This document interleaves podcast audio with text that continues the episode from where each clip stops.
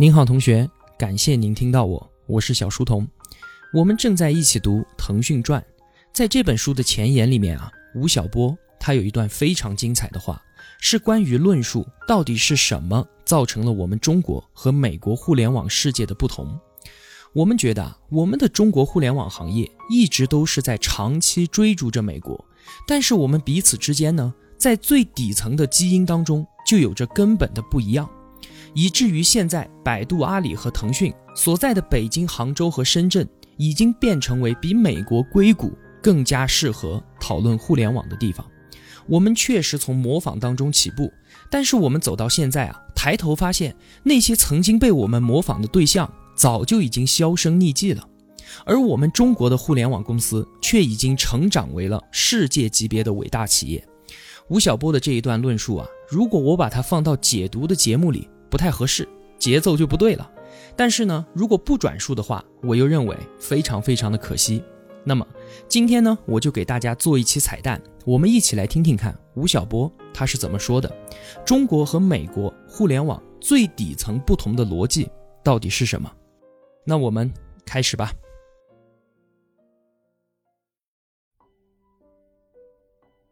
《腾讯传》这本书记录了腾讯崛起的经历，并试图以互联网的视角重新诠释中国在融入全球化进程中的曲折与独特性。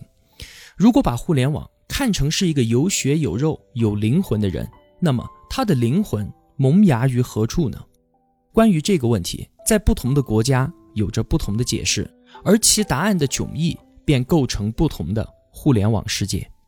在美国，《时代周刊》曾经刊登过这样一篇文章，他认为啊，今天的个人计算机革命和互联网之所以成为这样，乃是继承了二十世纪六十年代的嬉皮士精神所致。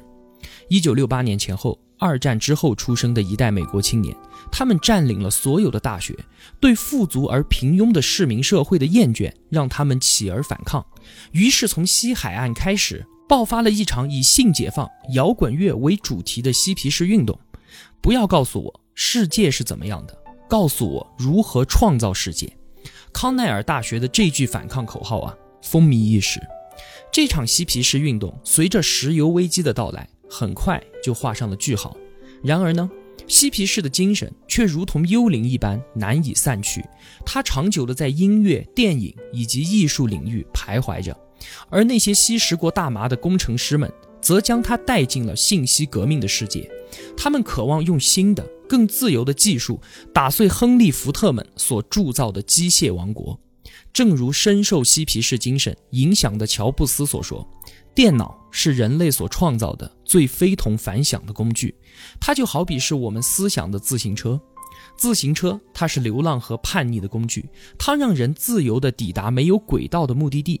在电脑的胚胎里成长起来的互联网，是一个四处都飘荡着自由旗帜的混沌世界。自从互联网诞生以来，网络世界里面。就一直崇尚并且流行着自由、平等、随心所欲的网络文化和精神，其内涵啊，类似于嬉皮士的文化。从苹果乔布斯、雅虎杨致远、亚马逊贝佐斯，到 Google 布林、Facebook 扎克伯格、特斯拉马斯克，在这些人的身上，他们并不都是传统意义上的美国人，其中一部分他们来自东欧。俄罗斯或者是中国台湾的新移民，他们无一不流淌着嬉皮士的血液，辍学、叛逆、崇尚自由和不作恶。与美国完全不同的是啊，当互联网作为一种新的技术被引入中国的时候，中国这个国家正在变成一个世俗的商业社会。中国互联网并没有经过早期的非商业阶段，一开始它就是一个资本的舞台。所以，互联网本身的民主性、非中心性，在中国从来都没有被广泛的关注过。在互联网的幽灵进入中国的时候，开始于1978年的改革开放即将进入第二十个年头，中产阶级文化还是一个方兴未艾的新潮流。在二十世纪八十年代，理想主义曾经如野火般蔓延。可是它很快就熄灭了，年轻人不再关心政治，几乎所有的精英都投身于经商事业，金钱成为了衡量成功和社会价值的唯一标准。在这样的社会背景之下，如精灵般到来的互联网，被纯粹看成了财富创造的对付工具和商业发展的手段。在第一代互联网创业者的手中啊，被当成圣经的著作是托夫勒的《第三次浪潮》和尼格洛庞蒂的《数字化生存》。他们所包含的商业乐观主义与中国盛行的达尔文思潮交相辉映，为中国互联网烙下了难以磨灭的金钱气质。由嬉皮士精神催生出来的互联网，来到我们中国可谓是魂不附体。让中国互联网在商业化的道路上越行越急的，还有风险投资以及纳斯达克市场。第一批被国际资本市场认可的中国企业，就是互联网公司。新浪、搜狐，他们从诞生的第一天起，身后就有了风险投资的影子。他们创业后不久便实现了股票上市，紧接着在资本鞭子的抽打和督促之下，继续疯狂地为扩大利润而不懈的努力。互联网对他的中国从业者兑现了实现财富的承诺。有两位年轻人分别在三十一岁和三十二岁的时候就成为了中国首富。在过去的十多年里面。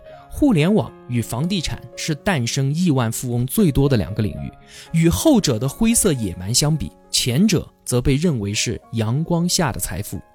在商业模式上啊，中国的互联网成长史被很多人看作是对硅谷模式的一次长途追随，就如同思想史上所呈现的景象一样。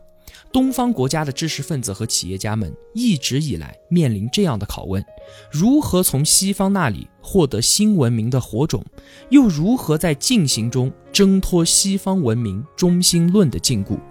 几乎每一家中国的互联网企业，它都是美国的克隆版，都可以在那里找到原型。但是，几乎所有成功的企业都在日后找到了完全不同于原版的生存和盈利模式。从 QQ 对 ICQ 的克隆，到微信对 Cake 的跟进，腾讯历史上的战略性产品都能找得到效仿的影子。而耐人寻味的是啊，被效仿者很快就销声匿迹了，而腾讯呢，则据此获得成功。我们可以看到啊，中国的互联网人在运用性迭代和对本国消费者的行为了解上，找到了我们自己的办法。在腾讯的案例当中，可以看到种种的东西方消费差异。比如说，美国人愿意出钱买一首歌给自己听，而中国人呢，则愿意出钱买一首歌送给朋友听。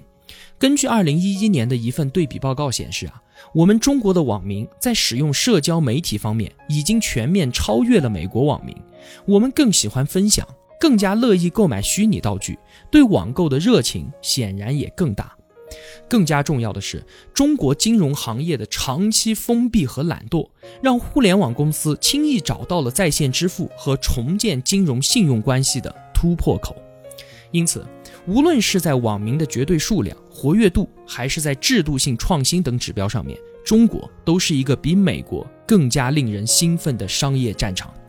到了二零一五年前后，中国互联网公司在运用性创新上的能力和成就。就已经超过了美国的同行，北京、深圳和杭州是三个比硅谷更加适合讨论互联网模式的城市。如果说美国人总是在想如何改变世界，那么我们中国人想的更多的是如何适应正在改变中的世界。我们更加乐意改变自己的生活，这是商业价值观，更加是人生观的区别，也是很多美国与中国商业故事的不同起点。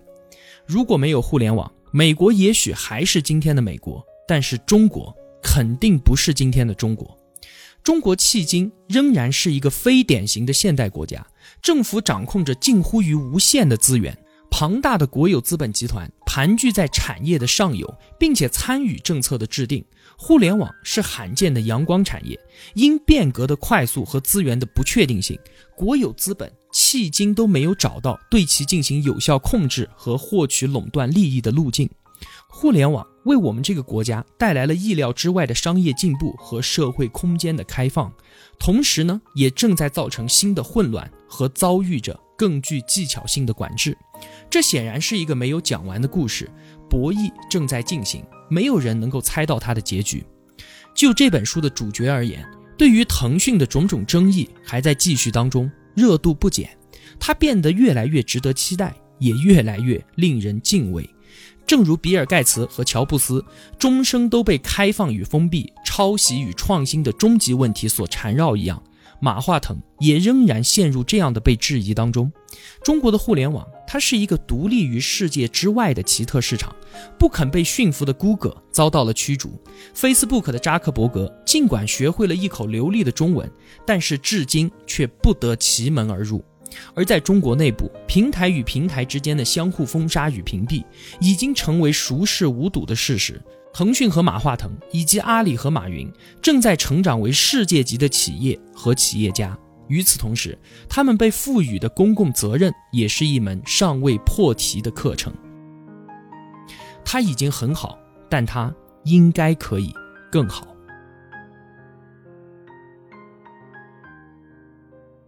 好了，就是这样了。希望您喜欢吧，也祝您工作顺利，身体健康。我们在小书童频道不见不散。